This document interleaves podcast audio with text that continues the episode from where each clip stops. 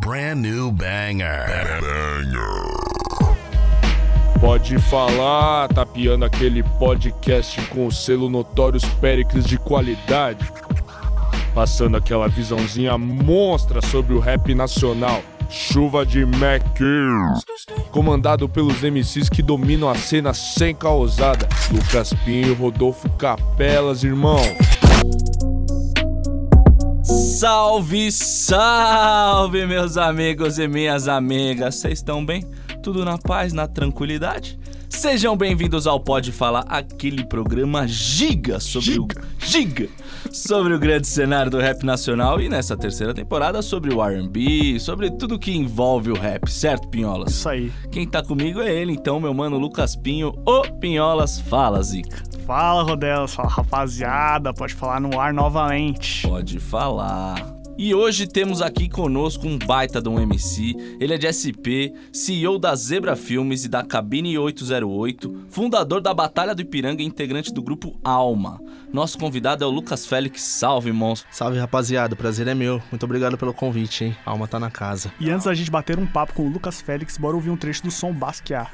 Bora lá. Eleva o mundo, coroa, Seymour Basquiat Obras na vertical, valor impagável, talento inegável como Jean-Michel Preto rico e zica como Jean-Jean O Olimpo na ponta do pincel. Tranquilidade de quem veio do amanhã. Ei, dei a mão, quiseram meu braço. Anatomia e levaram meu baço Pretos na luta por espaço. É o grito de guerra, nunca de socorro. Da lama pro sorro, dominaremos. Clichê Mas venceremos. Pra voltar pra quebrada contando vantagem. Eu vim do futuro, mas sou tão vintage. Vindo dos deuses Jean-Michel um gigante, um nefilim. Nas paredes, quadros que compram a NASA. Picasso, voz do futuro, quem vem de lá?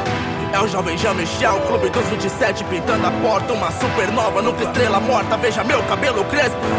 É a coroa Seymour, Seymour shit, Seymour hit. Sempre a mesma bobagem de quem não tem bagagem Mas vive como se fosse lírico. As crianças são os melhores artistas Subindo império cínico, ritmo cíclico, tinta tem efeito cítrico. Vejo em meus olhos um demônio intrínseco. Em transe com a transa no trânsito de espíritos que rodeiam, querendo inspirar nesse círculo tântrico. Antigo como sânscrito, mas que só entra quem nasce pra ser. China tem nome e sopa, vocês não podem pôr preço no que é sagrado. Se a alma de alguém não pode ser comprada, como é que podem comprar esse Essa pedrada se chama Basquiat, mas antes da gente trocar uma ideia sobre esta faixa com o Lucas Félix, vamos começar do início da caminhada. Qual foi o seu primeiro contato aí com a música? Foi dentro de casa mesmo, as músicas que minha mãe escutava. Minha mãe sempre escutou muito muito brega, muito Falcão, assim. Falcão. É verdade, Falcão mesmo. Falcão. Minha mãe e meu pai eles escutavam muito Falcão, muito como que é o nome daquele cara? Amado Batista. Amado Batista. Exato, muito Amado Batista. Isso aí, meus pais também. Isso aí tocava muito lá dentro, lá dentro de casa. E aí, por parte do meu pai também, tinha muito Raul Seixas, tinha muito. Algumas do Legião Urbana, meu pai escutava. Minha tia também morava com a gente na minha infância, ela também escutava Legião Urbana, entendeu? A galera também escutava Bob Marley. Então foi dentro de casa mesmo que eu fui conhecendo um pouco sobre música, né? Pegando um pouco do que eu gostava, o que eu não gostava ia hora. né? E. E foi isso, esse foi o primeiro contato, assim. Gabriel Pensador também, minha tia escutava muito. Pô, grande. Foi seu primeiro contato com o rap? Gabriel Pensador foi. É. Foi o primeiro contato. Eu era pequenininho e tava bombando aquela música dele do Cachimbo da Paz. Aham, Ah, sim. E aí eu fiquei fissurado. Criança gosta, né? A, a melodia é gostosa. E aí, depois, conforme eu fui crescendo, eu, eu fui providenciar pra mim o mesmo disco. Aí eu comprei o Quebra-Cabeça depois de um tempo. E foi realmente o primeiro contato com o rap foi esse disco dele. Depois eu conheci Racionais. E aí. O resto é história, daí- né? o resto é De história. racionais pra frente É. é, história. Não, você conheceu Racionais, você conheceu tudo, né? Exato. O Brown é, Já conheceu é a. É mais ou menos assim que funciona. No rap é assim. No rap nacional é, mano. Pô, esse negócio do Gabriel Pensador é muito disso, né? De o Gabriel Pensador e o Marcelo D2 ser o pessoal que não curte rap, não sabe sobre, mas sabe quem eles são, né? Acho Isso. que isso aconteceu com a minha família, Total. com a família de geral. E quando você começou a escrever, quando esse negócio de compor chegou pra você? É, eu comecei a compor com do- de 12 para 13 anos de idade, mais ou menos. Porque nessa fase da minha vida, assim, eu tava escutando muito Bob Marley e Legião Urbana. Eu ainda não, não pensava em escrever rap nessa idade. Porque eu até achava que eu achava até que eu nem era capaz. Rap pra mim sempre foi música de gente muito inteligente. É Quando mesmo? eu era criança, é. É, ainda. Eu achava, eu achava difícil. E aí, e também que com essa idade você não, não, não vai fil- ficar filtrando muito o que você vai criar. E eu queria meio que ser o próximo Renato Russo quando eu tinha essa idade. então eu compunha é, rocks e tal, né? Deixava tudo ali guardadinho, escrevia muita poesia. E foi mais ou menos com essa idade que eu comecei a escrever. Mas nada dessa idade veio pra frente, ficou tudo lá guardado. É. Então não teve nada fora do rap que você chegou a gravar profissionalmente? Então, no meu próximo disco tem algumas coisas que. Que quase não são rap. Chegou. É, eu flertei com, com alguns outros ritmos, assim. Mas. Eu tenho coisa escrita que não é rap, que- mas que eu não gravei ainda. Pretende gravar. Pretendo no futuro. Da hora. Quero me capacitar um pouquinho mais pra lançar com qualidade. E o primeiro rap que você escreveu, você lembra quando você decidiu que rap era um negócio que você podia fazer também? Eu tinha uns 14 anos, eu mostrei pro pessoal lá dentro de casa. Aí minha mãe falou que tava bom, tal. Só que mãe elogia sempre. né? Sempre, Se né? tivesse ruim, eu ia falar, ô, tá perfeito, filhão, parabéns. Quer incentivar, né? Exato. Aí eu mostrei pros moleques da rua, eu morava no campanário na época. Alguns deles curtiram, outros não, tal.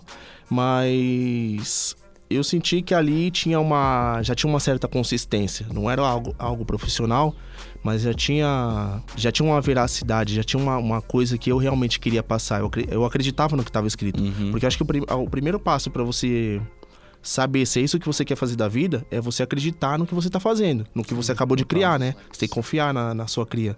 E quando eu escrevi esse rap, era até um rap de protesto meio bobinho e tal. Hoje eu vejo como meio bobinho, né?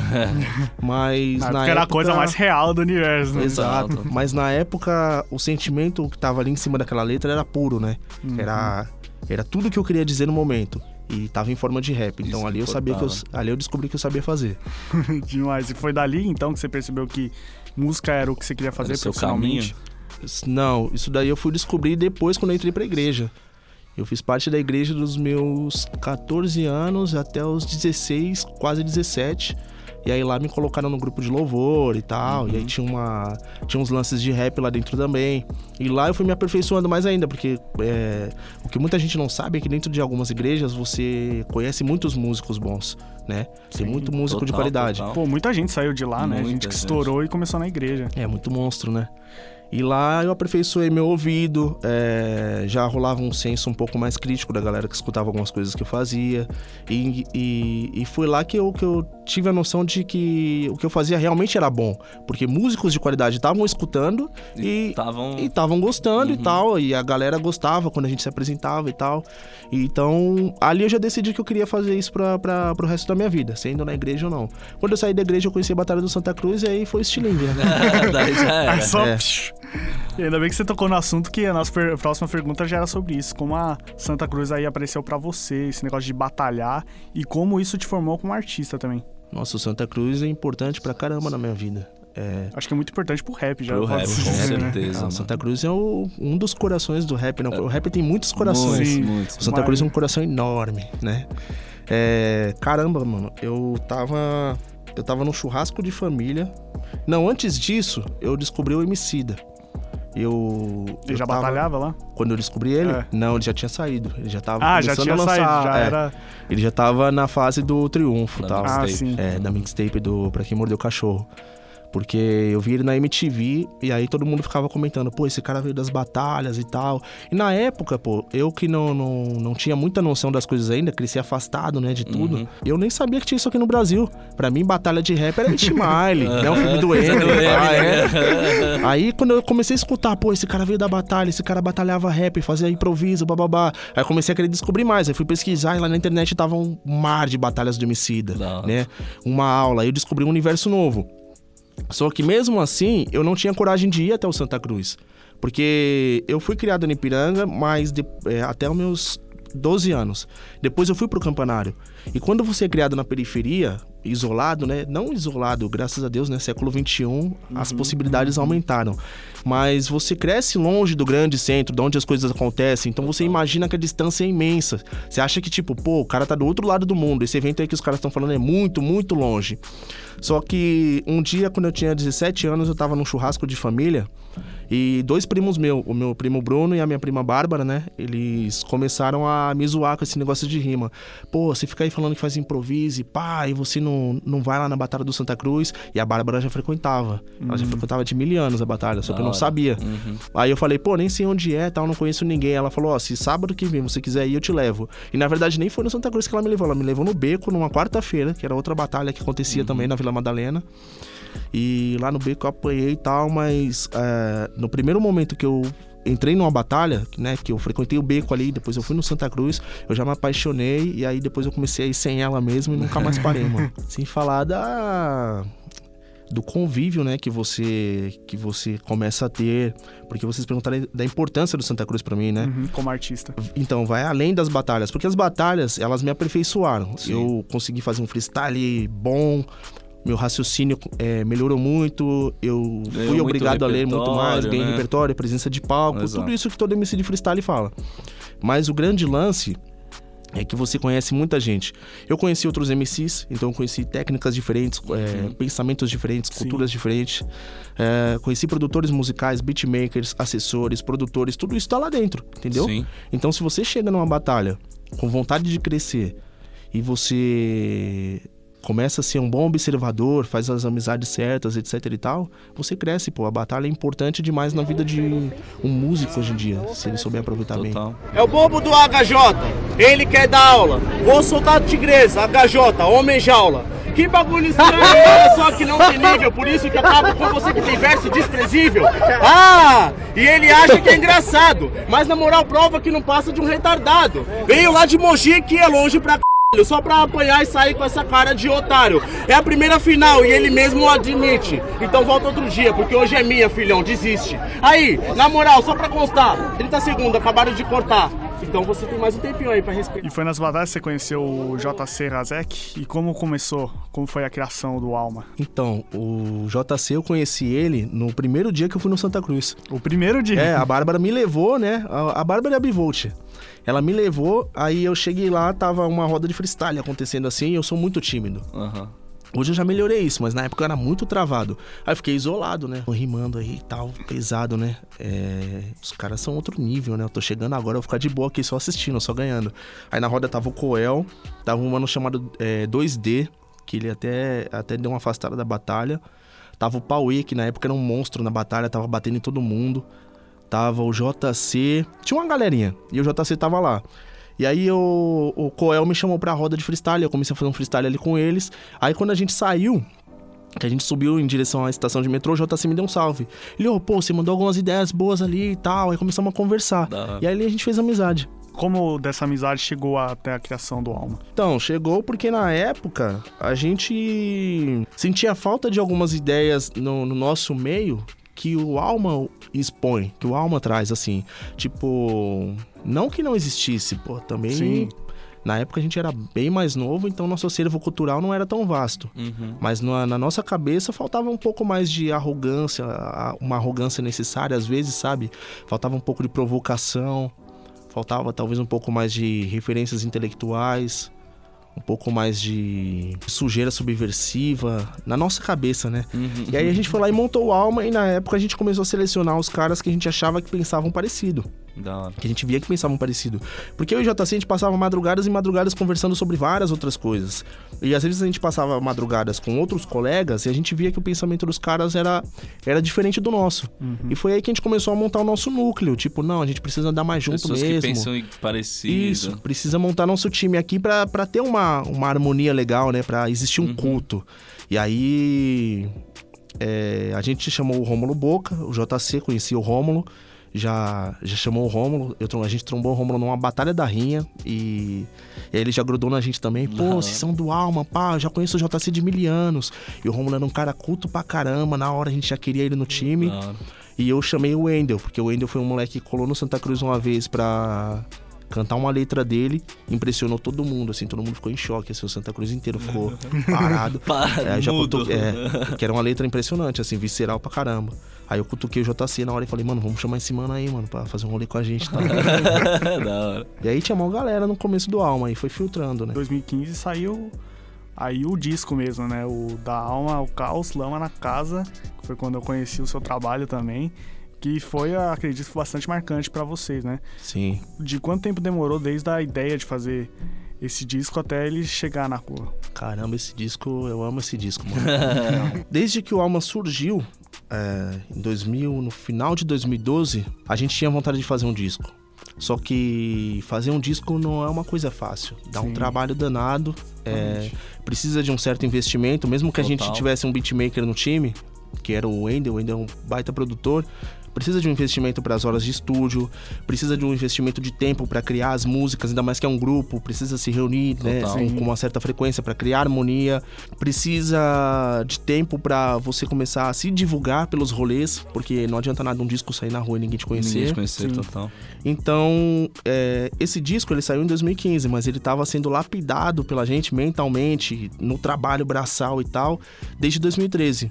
Tanto que o time foi se fragmentando, né? E os três que ficaram são os que lançaram o disco porque já era uma coisa que estava sendo criada. Em 2014, a gente, junto com a Vanessa e junto com a Luísa, né? A gente escreveu um projeto cultural e com a grana desse projeto a gente conseguiu viabilizar esse disco. Então ele é um disco que ele foi todo gravado em 2014, entre junho e agosto de 2014, e lançado, como vocês sabem, em maio de 2015. 2015. Mas, tipo, a execução dele, o trabalho mesmo aconteceu em junho de 2014. Mas todo o processo pro disco acontecer vem desde 2013. É um disco que ele deu trabalho pra acontecer. Então foi uma longa caminhada. É, foi uma longa Então ter caminhada. visto ele nas ruas deve ter sido gratificante. Pra caramba. Pegar ele na mão, Bota né? fé, tipo, mano. todo aquele trabalho mano. finalmente Bota na fé. minha mão. Ainda mais que é o primeiro, né? O primeiro filho você nunca esquece. Não, é. não que os outros filhos você esqueça, né? Mas É. o primeiro. O primeiro tem aquele impacto da novidade, Total, né? Mano, total. Foi o Primeira disco que vez deu- que isso aconteceu. E outra, foi o disco que deu o, o mínimo de reconhecimento que a gente tem, né? Vem por conta desse disco. Esse disco foi o grande start, né? Foi aí- a partir daí que ídolos, grandes ídolos nossos, vieram trocar ideia com a gente. Uma parcela do público que nem sabia que a gente existia começou a se aproximar. Total. Contatos profissionais, pessoas querendo fazer música, show, etc. Convite pra entrevista e etc e tal. Esse disco foi o que abriu as portas. Queria que você falasse agora um pouco do single Poetry in Madness. Que realmente você ouve a letra é Poetry Madness. Total. Qual que era a brisa que vocês estavam com essa música? Qual que é o conceito, a ideia dele? Poetry Madness é, é uma faixa de do- gravada em 2014. Ela foi a primeira faixa gravada no disco. A gente entrou no estúdio, tentou gravar uma outra faixa, que até virou Alma Tá Na Casa depois, e não rolou no dia. E nessa fase a gente tava escutando muito Black Alien, aquele disco primeiro dele, o Babylon by Goose, Ano do Macaco. Clássico. E a gente tava numa vibe totalmente Black Alien. Black Alien total. Era Black Alien, Kanye West, Nirvana, Jorge Benjor, só coisas assim meio, meio fora da caixa. Madness, né? Madness, total. Lendo muito, muito escritor maldito e tal. E aí o Wendel, mano, ele. Eu saí da cabine porque eu não consegui gravar meu verso no Alma Tá na Casa. E o Wendel falou assim, eh, perguntou pro Yuri, né? Ô Yuri, quantas horas de estúdio tem ainda tal? Aí o Yuri falou quantas tinha. Aí ele falou, então eu vou gravar um refrãozinho ali. E aí ele foi e gravou o refrão da Poetry Madness. Eu achei genial na hora. e aí, na hora, eu já comecei a pensar em letras tal, porque ele falou do conceito, né? Pô, tem que ser poesia e loucura, Félix, porque a poesia é loucura. Não sei o que, tudo anda junto. Daí, Aí na hora a cabeça já começou a fritar, eu fui lá e criei meu verso em casa, voltei e gravei também. E o conceito é esse: é, é, é o lance da poesia e da loucura, né? Da literatura e da provocação. Tipo, se não é pra causar alguma reação, então é melhor não fazer, sabe? E os melhores poetas eram os que provocavam. total. Tanto que eram chamados de malditos, eles eram excluídos. Os melhores escritores eram os que causavam impacto. Eram os que a sociedade começava a olhar estranho pros caras quando os caras surgiam. E hoje eles são amados, porque Total. finalmente foram compreendidos. Eram reconhecidos É. só depois da morte, anos depois. É, os melhores pintores também. Eles eram odiados. Pô, ninguém entendia o que o Salvador Dali fazia no começo. Exato. O cara era louco. Van Gogh, então, coitado. Entende? E, e a gente acredita muito nisso. E Poetry Madness, eu acho que é a síntese do pensamento cultural do Alma. É tá ali. Sabe? o, o, a- o, o- o cerne do, do que o Alma pensa sobre arte é Poetry Madness. Porque cada um jogou toda a sua loucura dentro dos versos ali. O verso do Rômulo é genial. Sim, O eu gosto Wendel, o. Wendel foi um mago no refrão. e meu verso tá lá também. Tá bom também. Quando eu ouvi o refrão, mano, eu chapei com o negócio, mano, eu não entendi nada. Tipo, o negócio Lagonés, meu dente no sonho. Eu falei, mano, o quê? Ah, é, o dente no sonho foi que ele sonhou mesmo, cara. Ele sonhou que tava perdendo os dentes. Que isso, da hora. É, ele me contou alguns dias antes. Poetry and madness. Tão podre por dentro que perdi meus dentes num sonho. Vive em mim, dos choros que engoli. O monstro do lago Ness, o monstro do lago Ness. Poetry and madness. Sou tão podre por dentro que perdi Meus dentes num sonho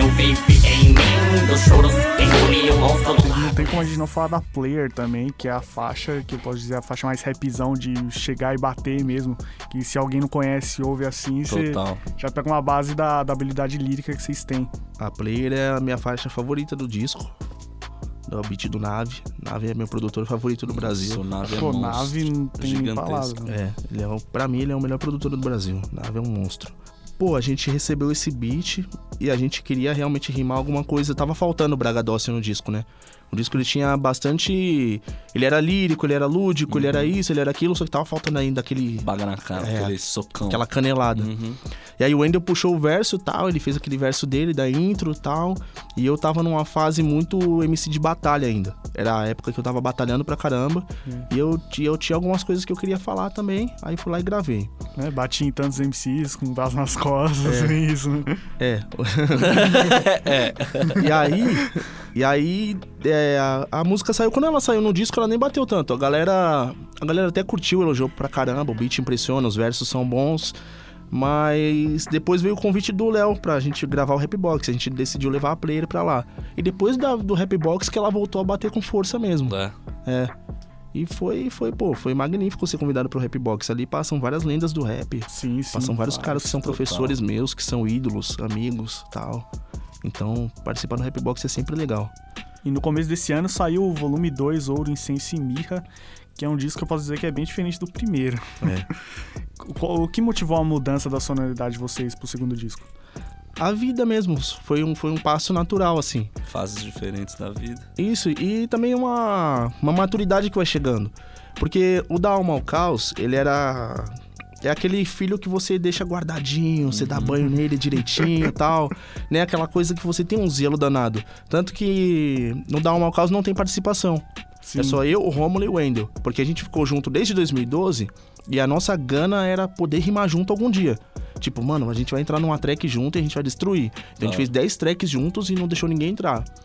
Já no Oricense Mirra, a vontade era outra. É tipo, pô, olha quantos amigos a gente tem. Vamos chamar geral. Vamos chamar todo mundo pra fazer música. E até quem deu essa ideia foi o Rômulo. Ele falou, pô, mano, vamos agora fazer um disco com bastante participação. E a gente topou. Foi. Foi. Foi bem tranquilo quando ele falou isso. E a ideia era fazer algo que soasse tão ambicioso quanto Alma ao Caos, mas em outro sentido, no sentido mais comercial. E mais pop também. Porque se você escuta o Dá Alma ao Caos, tem muita rima erudita, tem muita referência a poetas clássicos. Sim. Tem muita. É bem rico de É, referência. tem né? muita metáfora, tem muita. Sabe? É muito culto, né? muito culto assim. isso. É um disco. Um disco B, praticamente. e aí, no Olho Sem Si Mirra, embora o título seja um título muito, né, erudito também, a gente já queria vir com uma coisa mais pop, mais comercial, pra trabalhar a pista mesmo e poder rimar com vários amigos que a gente gosta. Pô, a gente gostava pra caramba do som do Gé. A gente escutava o John Mendes de mil anos, sabe? A gente gostava muito da voz do Godot. Eu conheci o Elibral desde 2012. A gente queria rimar com esses caras, a gente queria poder sim. trabalhar junto. Então foi um disco mais pra poder trazer os amigos pra dentro do nosso trabalho mesmo. E aí foi isso. E a gente tem que perguntar como é trabalhar com o Rafa Moreira. E trabalhar com o Rafa Moreira, pô, é. É legal, é engraçado. Legal, engraçado. o Rafa é um, é um gênio. Tipo, mano, é inegável que o Rafa é um gênio. É só você olhar o impacto que ele causou na cena quando ele surgiu. Sim, Se ele fosse um cara totalmente. boroca, Sim, total. a gente nem. Vocês nem estavam me perguntando. Total, não, total, total. É inegável, assim. Ele pode ter, ter as falhas dele, que a gente sabe. A gente mesmo já teve desentendimentos com o Rafa. Mas sempre acrescenta na música. Ele sempre. Sempre vai ser um cara que ele vai trazer alguma coisa brilhante pro seu som, sabe? Aham. Ele pode ser, ser doido, pô. É doido. Mas é da hora, ele é da hora. Ele é da hora porque ele é doido. Exato, se ele fosse normal, ele não ia ser tão da Isso, hora. sem assim. falar, e ele é um, um artista importante. Dos artistas pretos do, do, do Brasil, da cultura hip hop, o Rafa é importante. Entendeu? Ele teve um impacto significativo quando ele surgiu. Tinha um moleque sentado na tinha um moleque sentado na terra. Uma ligação da casa que era sua. Pessoas pacíficas vivem em guerra. Explico, jogo, jogo, jogo, jogo, jogo, jogo, jogo, jogo. Fogo, fogo, fogo, fogo, fogo, fogo, fogo, fogo.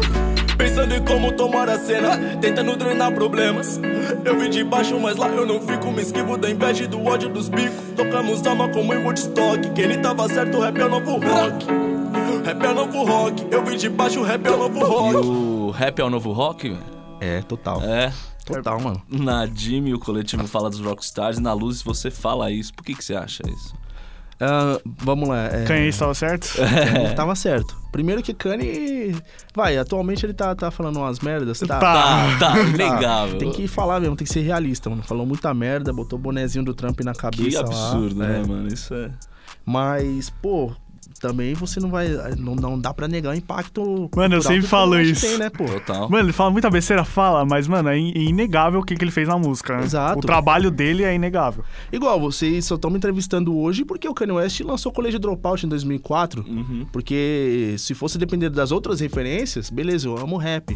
Mas eu não sei se eu conseguiria entrar dentro do rap. Ele foi o cara que moldou a cena, entendeu? Pra que outra, outro, outros tipos de mentalidades e vivências pudessem fazer parte do movimento também. Total. Entendeu? Ele fez parte da indústria da moda e por aí vai. É só, só tô criando um parênteses aqui pra pra explicar a importância da, da opinião dele. E quando um artista como o Kanye West diz que o rap é o novo rock, é, primeiro que o Lou Reed já havia dito, né, antes de morrer, que o Kanye West era o último rockstar vivo. E o próprio Kanye West, quando ele diz isso, é por causa da dos comparativos, imagino eu. Tipo, vai, o rock, quando ele estourou na época do, do Elvis, dos Beatles e etc e tal, até uns anos 80 mesmo, quando tinha o Guns N' Roses, né? É, você viu o rockstar como a principal referência de mídia, né? De cultura musical. Era o, o artista que conversava com os jovens. Era o artista que interessava a indústria da moda. A indústria da moda queria estar colada no cara ali, porque o pano que ele colocasse era o pano que ia vender. É, era a voz do povo, era a voz da comunicação, seja para entretenimento, seja para protesto. Total. E, pô, quem faz isso hoje em dia? No rap. Se encaixa diretamente. Esse negócio da moda que você falou também, muito demais, o que encaixa de. Total, total. Tipo, o que o Travis Scott usa virar a tendência, tá ligado? É, demais. pô, as tranças do Travis Scott são copiadas por 900 mil moleques. Sim. Tá ligado? Esse Happy Rock, se ele coloca uma camiseta, amanhã é sold out na Total. loja que Não, Os vende. dentes de ouro. É, os grills. Os grills, é. Geral quer usar. Geral quer usar agora. Tá ligado? É, E por aí vai, pô. Se o Mano Brown dá uma opinião política, é, os jovens que escutam a música dele vão seguir a opinião política do Mano Brown. Exatamente. Entendeu? Com certeza. É, e vice-versa. Tanto que o público do rap fica cobrando seus ídolos quando tá rolando uma certa tensão Dá política opinião, no país. É, né? opina, opina aí porque eu preciso de um norte, tá ligado? Sim, E- demais. E, e por aí vai. O rap é o novo rock por N motivos e esse é um deles. São formadores de opinião, né? O rap agora forma opiniões, assim. É, na verdade sempre formou. Sempre, sempre. É que o. o- Expandiu, né? É, Agora- nessa corrida, né? Total, Vamos imaginar que total. existe uma corrida, o rap acabou de ultrapassar o rock, né? Exato. Então. Vamos falar um pouco dos seus sons solos também. A primeira vez que a gente falou do Lucas Félix aqui no Pode Falar foi quando a gente fez Sobre a o. análise do Illuminars, que era o Felb 22 e o Spinard, e o RND Freeverse. Freeverse. Parece faz mal tempo, né? Mó cota. e a gente citou a música Sorte Mais do Mesmo como um dos destaques que a Com gente achou certeza. do- de todos os RND Freeverses.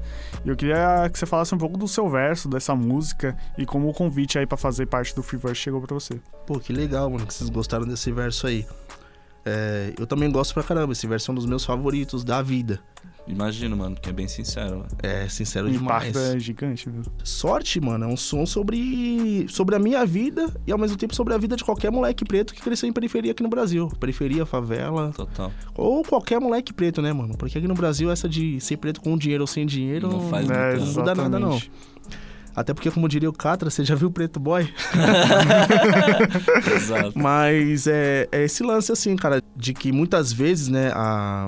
Sei lá, vai, um cara preto ele se forma numa faculdade de direito, ele faz alguma coisa que deu grana pra ele, ele é bem sucedido e aí pode ser que ele inocentemente diga que teve sorte na vida.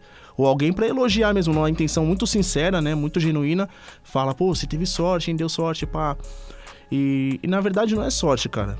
É uma soma de fatores que existe na, na sociedade e no universo Total. que vai decidir se, tipo assim, se eu vou sair da minha casa às 6 horas da manhã pra ir pra escola, né? E vou conseguir chegar até o ponto de ônibus inteiro, aqui já, já é um, um acontecimento. Porque Sim. entre a casa e o ponto de ônibus, muita coisa pode acontecer. Muito, total. Aí do ponto de ônibus pra escola, mais uma soma de muitas coisas que podem acontecer, entendeu? Porque a gente tá falando de pessoas pretas andando nas ruas de São Paulo. Exato. E por aí vai. Então nada é sorte, nada é. é- Não, você pode estar com o uniforme da escola, né? Ah. Como o Marcos Vinícius É. e. E se toma um tiro nas costas, lamentável, entendeu? E né? ninguém se explica depois, Exato. porque dane-se, né? Exato. Na verdade, eu acho que não existe sorte. Ah, Eu acredito em sorte, sim. Sorte existe. Mas não quando esse é o assunto. Uhum. Eu acredito que o que existe são pessoas que souberam passar nos lugares certos nas horas certas, souberam tomar as decisões certas quando foi necessário, é, leram os livros certos, conheceram as referências certas, os ídolos certos, souberam se esconder quando foi necessário, entendeu? Porque a minha vida foi isso. Eu fui um, eu fui uma pessoa pobre desde cedo, mas que meu pai ele trazia livros para dentro de casa e minha mãe também. Então eu lia muito. Eu tinha fome de ler e meus irmãos cresceram assim também. Isso já me deu uma outra visão de mundo, porque visão de mundo é importante para um ser humano. Com certeza. Você pode estar você pode estar trancado dentro de um cubículo, E entendeu? saber muito mais do que. É, você pode estar sem janelas. Igual a gente tá aqui. Ah, Só tem essa janela aqui atrás do, do rapaz que tá monitorando a gente. Mas se eu sou um cara que eu já li 10 livros que explicam como funciona o mundo, ah, na Escócia tem tais montanhas e o mar é de tal cor e blá blá blá, eu já sei que o mundo não é só isso aqui. Uhum, entendeu? Total. Mas se você é um moleque preto, cri- é, criado numa periferia, dentro de uma família pobre, que a cada 10 pessoas que você conversa, apenas uma fez faculdade e ainda daquele jeito, sofrendo pra caramba e tal. E você vê que ninguém tem uma condição legal de vida ainda. Entendeu? E aí você é uma pessoa que você não tem um pai, uma mãe, um parente, um amigo que te traz livros.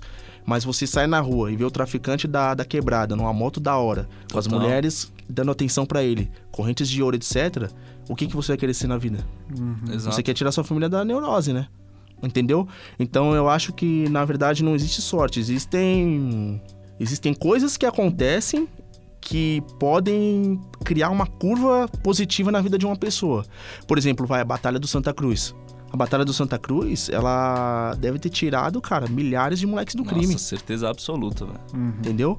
É, a Batalha do, do Real, do Rio de Janeiro. Os discos do Racionais. Com certeza. Entendeu? E por aí vai. É, livros do Malcolm X ou ideias do Malcolm X. Discurso do Martin Luther King, né? É, Tudo, não, coisas. você- Até coisas bobas, tipo, vai, um menino pobre senta na frente da televisão e assiste as Olimpíadas, tem o Usain Bolt. É, Entendeu? Você vê o Lázaro Ramos na televisão, a Exatamente. referência preta. Então, Pantera nada de. Negra agora, né? Você vê o filme. O você- filme do Pantera Negra, né? Significativo pra caramba. Exato.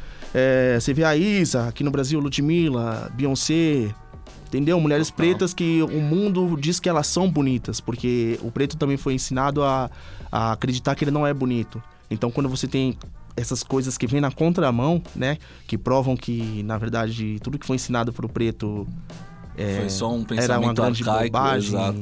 Tipo, mentirosa, né? Pra, exato. pra tentar manter a gente ali naquele Exatamente. amarrado naquela corrente. Então, esses fatores fazem a, a vida de alguém pra frente, fazem alguém não ser baleado quando quando tá voltando pra casa da escola, da faculdade ou do trabalho, fazem você saber debater com o policial quando você é enquadrado, sabem você saber que você pode entrar numa faculdade, sabem você saber que você é tão capaz de tocar um instrumento quanto qualquer outra pessoa, e por aí vai. Não existe sorte, o que existe é são possibilidades e portas abertas. Então, por isso que a gente sempre tem que tentar trazer possibilidades pras pessoas, sabe? Total, mano. Tipo, você conhece uma criança, dá um gibi pra ela, mano. Eu comecei assim, eu ganhava gibi pra caramba, fui me apaixonando por leitura, entendeu? Conhece um moleque que gosta de tocar um instrumento.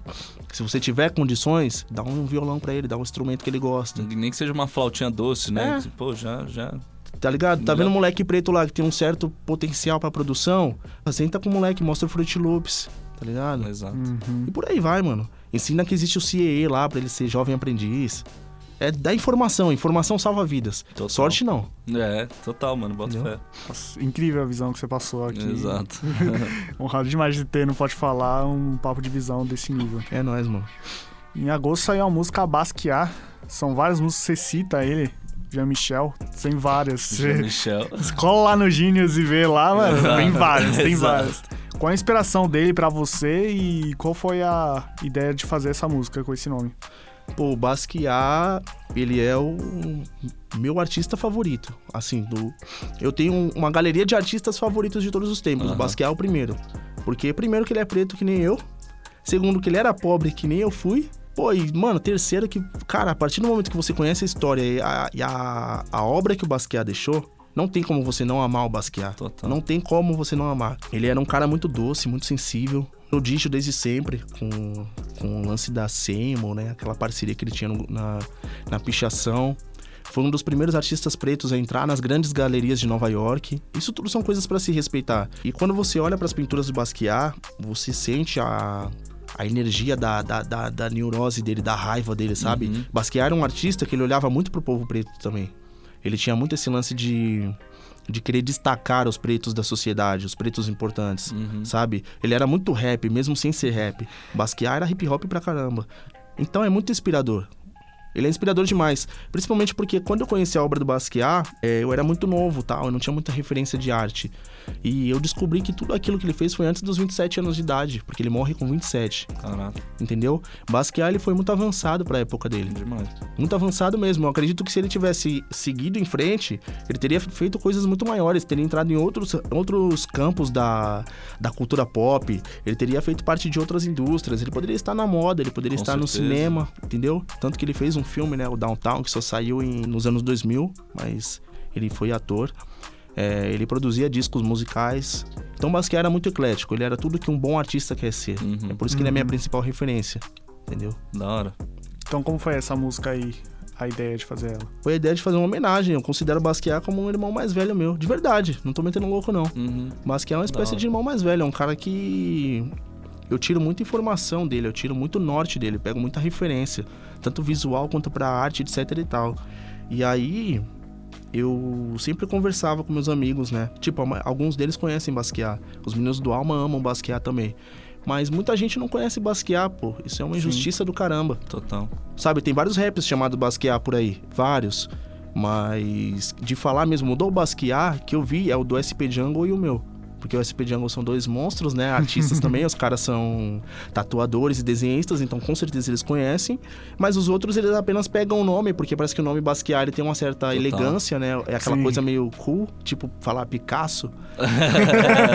e aí a galera cria aquela coisa e faz um som bonitinho, Real, pá. real. Porra, Basquiat não era isso, cara. Basquiat é o caos. Basquiat era o puro caos. Ele era o, o amor incompreendido, ele era a neurose, a solidão, ele era hora. A beleza de uma pintura que vale milhões e um cara que tá fumando crack, sabe? Sentado Sim. na, aos pés da pintura. Então é isso, eu só queria transmitir essa, essa energia. Eu queria. Se alguém já tivesse feito, eu não teria feito, juro por Deus. Mas ninguém tinha feito. Eu queria que a energia real de, De tudo que você. de como que é isso é fosse transmitida. O próximo disco do Alma se chama Animaniacs. Eu só tô falando porque o Wendel já entregou lá no Instagram, então. então já era. é, o nome já tá valendo. Valeu, Wendel, aí, por fortalecer nós aí. Spoileiro. Exato. É, o nome vai ser Animaniacs. Ele tem. Ele não vai ter muitas participações, ele vai ser um disco curto. Ele é um disco muito colorido, ao Da. contrário do Oricense Mirra. O Oricense Mirra, o da Alma ao Caos eu vejo ele vermelho, meio caótico, assim. A gente do Alma mesmo vê. O Oricense Mirra ele é meio escuro, né? E esse vai ser muito colorido. Hora. E aí ele vai ter participações do Jovem Caneda, de um amigo nosso chamado Plínio e do Cínico. São só três participações, é um disco Da hora. pequeno, mas gigante, É. entendeu? Sim, E sim. a, ah, eu esqueci de falar, a Basquiat faz parte do meu trampo solo aqui, que é o Elefante. É, o Elefante sai esse ano, se Deus quiser, logo menos. Da hora. E esse vai ter bastante participações. Tem, Esse é mais participações. Tem, tem. É o meu disco solo. Tem o Rodrigozinho, O pessoal do Alma vai colar. os meus irmãos do Alma estão lá. o Ender tá, numa- tá em duas faixas, o Romulo tá em uma. Tem o Plínio também. Tem o Jovem Caneda, Mastiff, a Let's. Tem bastante gente também. Ano que vem tem disco solo também. Pode falar. A hora do freestyle, minha autoestima gang. Ixi, autoestima gang. Autoestima Autoestima. Gang, salve Dom Cezão. Ó, o primeiro pegou, que pegou, pegou, pegou, a pegou. referência. Quero agradecer ao Ziro Tonin pelo apoio e a direção das nossas gravações. O roteiro, a produção e a montagem são do meu mano Lucas Martins de Pinho, o Pinholas. Salve. Os trabalhos técnicos de Mikael Roija e eu sou o Rodelas MC. Fala, Pinholas. E eu quero agradecer muito o nosso parceiro Lucas Félix por Demais, ter colado aqui no demais. nosso programa. Satisfação imensa. Pô, a satisfação é minha. Eu que agradeço pelo espaço, pelo convite. Vida longa pro programa de vocês, rapaziada. Obrigado. e vida mano. longa pro alma, com Ah, certeza. Precioso. O beat do Free de hoje é a música What do DW Beats.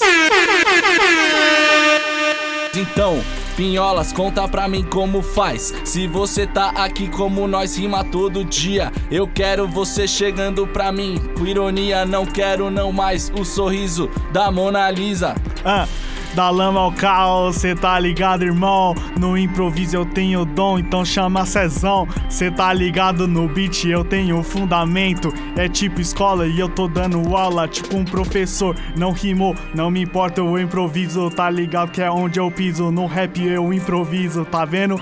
Eu repito várias vezes a mesma parada. Mas tudo bem, a gente manda rima improvisada. Agora eu vou mandar pro outro Lucas que rima melhor do que eu. Olha só o que apareceu. Então eu vou lá e mandar ele improvisar. Deixar quem sabe fazer. Bora lá, pode falar. Ah, eu não rimo melhor, é só um exercício. A gente tem que treinar porque senão fica difícil. Citou o Dom Cezão, então eu vou ser franco. Rimamos bens, brancos, pretos, sejamos francos. Rimamos bem aos trancos e barrancos. Alma tá na casa, sente o solavanco, empurrando os adversários pelo barranco. E yo, então se te me empurrar pelo barranco, você vai ver. Não quero ver, você vai ver o RAP, vou derrubar você. A minha bala é minha rima. Se você não entendeu, então não, não fique em cima que vai ser só rajada, só brá, brá. Cê tá ligado como funciona o pode falar? Eu quero ver pinholas, o que você vai rimar. Então chega mais que eu não aguento mais. Vai, vai, vai. Ixi, Ó o moleque que tá no pique, vou chegando aqui e não é pra dar chilique. No microfone eu sou chique, então me chame de Rincon Sapiência, porque eu tenho a elegância na essência. Cê tá ligado? Gostou da referência? Chegou pesado, cê tá ligado que é a minha essência? De novo eu rimando, mas mesmo assim vou indo. Deixa logo pro Lucas, que ele rima facinho. Ah, então passa o Mike. Pra eu fazer igual Cristiano, um gol de bike. Pra gente deixar então todos os racistas em coma. Quem tem boca faz um gol de bike em Roma. Só uma referência, uma brincadeira. E eu usando aqui a minha britadeira pra tentar fazer uma construção. Brinca junto com os meus irmãos. Salve pro programa, pode falar. Alma tá na casa, a gente gosta de colar. Mesmo pra passar informação, pra fazer também um som bom. Rap bom sem confusão. Se rincon, eu sou tipo vaidoso como um pavão. Pode falar, veio na bola de meia pelos de fé, Lucas Pinho e Rodolfo Capelas.